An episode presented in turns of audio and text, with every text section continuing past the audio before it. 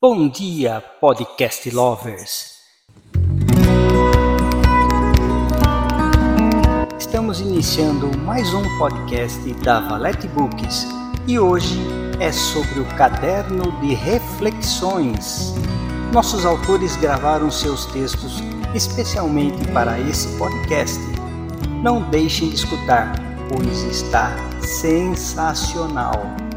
Acomode os fones de ouvidos regule o volume e ouça-nos enquanto cozinha, trabalha, no ônibus, metrô ou mesmo na caminhada diária. Vamos começar?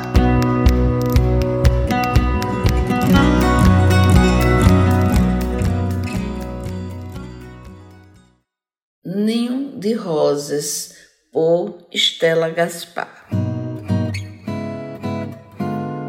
Ah, como me sinto feliz. No meu ninho de rosas tem sempre um beija-flor que chega silenciosamente e deixa uma mensagem de amor e paz. As rosas me encantam, os espinhos que nelas se encontram não me ferem, elas sabem que eu preciso de carinho em minha pele rosas de todas as cores e tamanhos, como as simples poesias que encantam, fazem parte da poética desse ninho. Tudo é calma e imaginação, entre elas respiro melhor, com a minha solidão de momentos, como as, os fortes ventos que chegam e se vão a noite chega, faz frio, nessa íntima perfumaria floral. As luzes das estrelas chegam e meus sonhos também. Dos braços encantadores me aninham, tudo envolvente, como uma pétala escrita para o amor. Ninho de rosas, nada nos impede que o imaginemos assim.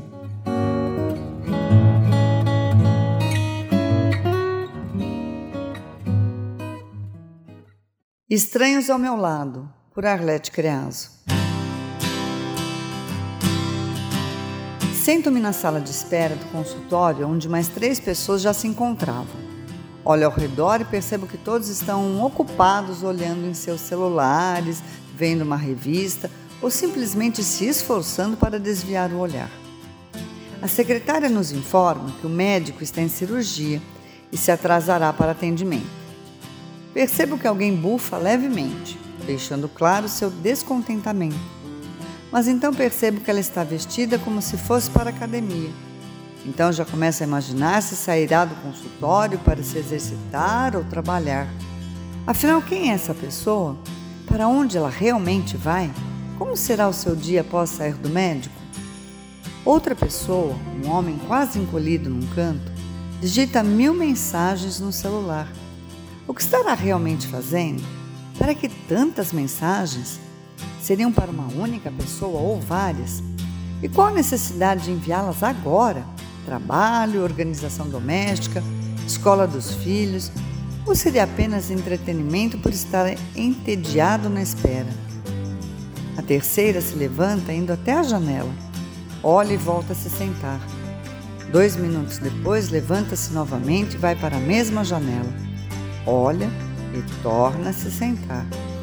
Pega uma revista, folheia como se nada visse, fecha e novamente está à frente da mesma janela. Cada um a seu modo tentando ser invisível. Ao menos esta foi a análise que consegui fazer. Tento imaginar alguma palavra que pudesse quebrar o gelo e não criasse nenhum conflito ou desconforto entre os presentes. Nada muito político ou religioso então, depois de passar um bom tempo analisando a situação, eis que me vem uma ideia brilhante. Tomo coragem e digo: Bonito dia, né? Espero que continue assim no final de semana.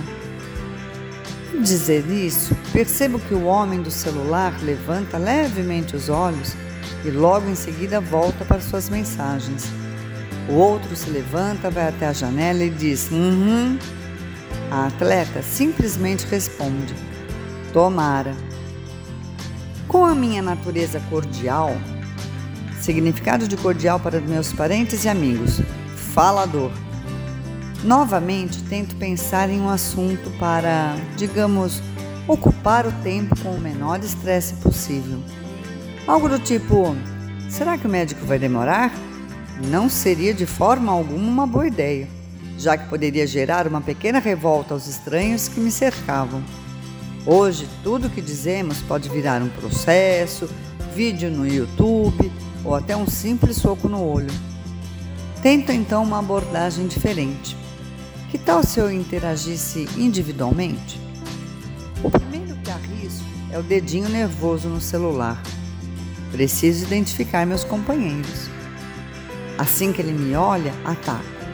Nada como a tecnologia ele me olha, faz uma breve análise das minhas palavras e responde convicto: Pois é. Tento novamente, me mostrando entendido no assunto.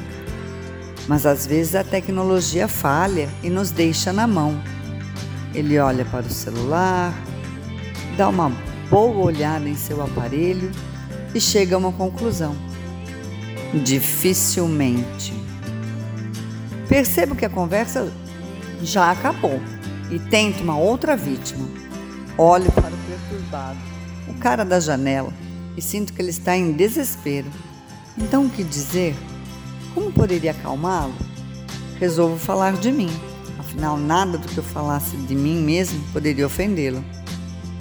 Eu tomaria um café agora, me deu uma vontade de um cafezinho. Ele me olha indignado e diz: Café da azia. É verdade, respondo, mas não deixo de gostar ou mesmo de beber. Cada um faz o que lhe convém, diz o perturbado.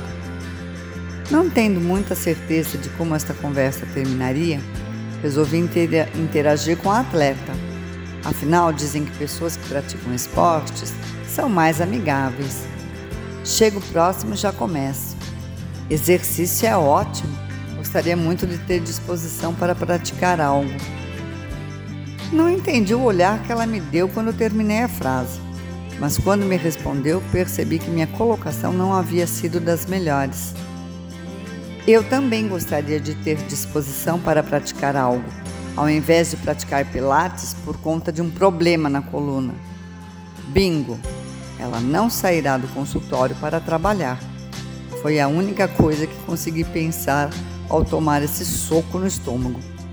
Resolvo então voltar à minha poltrona e enfiar a cara em uma revista, de modo que não conseguisse mais nenhum contato visual. 40 minutos depois, o médico chegou. Logo percebi que o humor dos presentes não se alterou. Isso me fez sentir pena do doutor. Tinha acabado de sair de uma cirurgia e enfrentaria o pelotão de fuzilamento. Como disse, tenho que identificar meus companheiros. Sei que consultório médico não é um ambiente festivo, mas será que temos que torná-lo pior? Onde está a simpatia das pessoas? Tudo se transforma em, pro em problema, estresse, obrigação. Ninguém consegue tirar proveito de uma situação imutável. Na minha visão, o fato do médico se atrasar seria um ótimo momento para que estranhos se conhecessem. Lógico que ninguém se tornaria amigo íntimo, mas ao menos teríamos uma conversa despretensiosa para tornar a situação mais leve.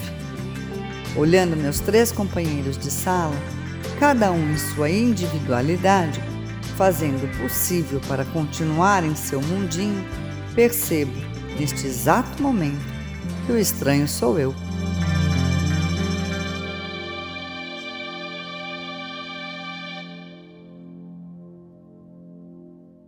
Cheiro de Pessoa Velha por Luiz Primati.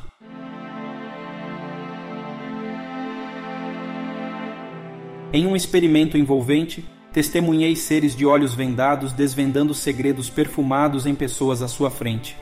Era o aroma da idade, que deveriam decifrar: juventude ou maturidade. E para minha surpresa, a maioria acertou. A ciência nos revela que, ao atravessarmos o tempo, nossos odores se transformam são mudanças sutis, fisiológicas e químicas que reinventam a essência de nosso ser, O metabolismo maestro incansável conduz essa sinfonia olfativa. Glândulas sudoríparas ao longo dos anos diminuem seu compasso. O suor, comparado ao da juventude, exala uma melodia distinta, reservada aos ouvidos mais sábios. Medicamentos e dietas, pincéis de aromas, também pintam os contornos de nosso corpo. Com seus componentes químicos, tecem fragrâncias únicas, mistério envolvente. Sim, envelhecer é uma jornada que todos trilhamos. Em cada semblante, em cada espírito, o tempo esculpe linhas e perfumes ímpares. Assim, devemos enaltecer aqueles que carregam consigo essas fragrâncias maduras. Não julguemos pelo aroma que exalam, pois desconhecemos as melodias que embalam suas vidas. Quantas vezes precipitadamente ouvimos murmúrios de negligência e descuido? Quão injusto é tal veredito!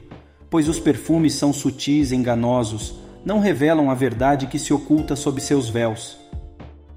Dignidade e respeito devem ser os faróis que nos guiam ao tratar dos portadores desse tesouro do tempo, pois, quando a nós chegar a hora de abraçar os dias vindouros, que sejamos lembrados por nossa compaixão e empatia e não por efêmeras essências.